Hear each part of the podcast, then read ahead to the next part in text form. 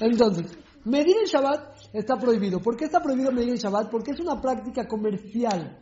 El medir es una práctica comercial. Yo te vendo un metro de tela, un kilo de aceitunas.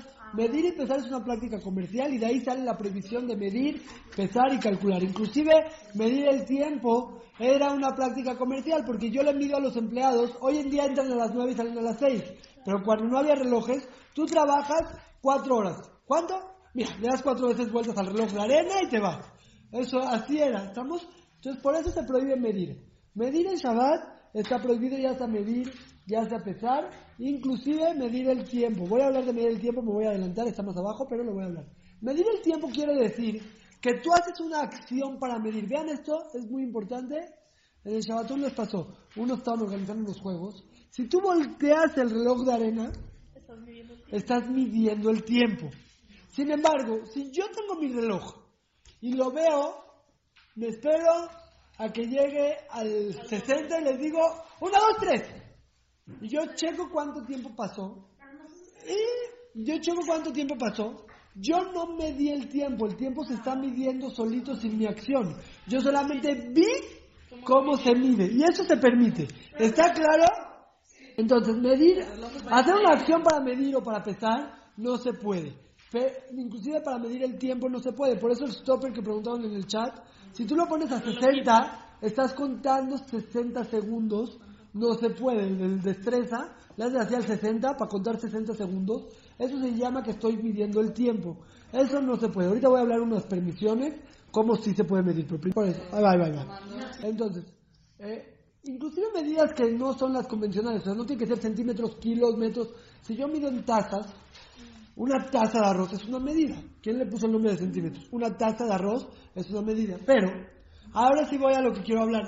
Todo el problema de medir es en una forma precisa. Si no mido en una forma precisa, sino a ojo de buen cubero, se puede. Entonces, si yo quiero agarrar una taza de azúcar, también, eh, antes, esta prohibición también es en Yom Tov. Entonces muchas veces les pasa. Yo quiero una taza de azúcar porque voy a cocinar no sé qué, o una taza de X, de Y. Si yo agarro más o menos una taza y la echo, eso se puede. Pero si le estoy calculando exacto, no se puede. Entonces ahí va, escúchenme bien. Vamos, va, va, va. Déjenme hablar.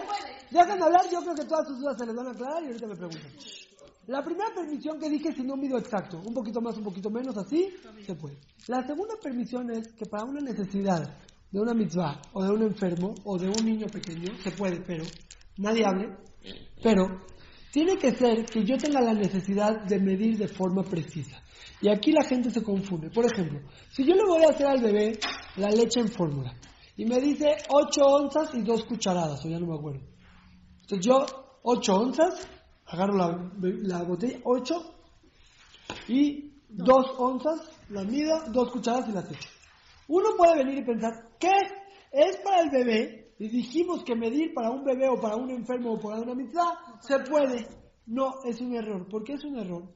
Porque el bebé no necesita que tú midas exacto. Si tú agarras medio dos cucharadas y medio ocho onzas, yo les aseguro que no le va a pasar nada al bebé. Quiere decir que no hay una necesidad de medir exacto para el bebé. Sin embargo, si se trata de una medicina, por ejemplo, que ahí sí los, los niveles tienen que ser precisos, o por lo menos no nos vamos a arriesgar, entonces ahí sí yo necesito ser preciso al momento de medir. Eso sí se puede. ¿Está claro lo que dije? ¿Voy a seguir un poquito más? No, no, no ¿Está claro sí o no? Sí. Pesar para una mitzvah, por ejemplo, pesar en la o el maror, se puede. ¿Por qué? Porque yo necesito saber...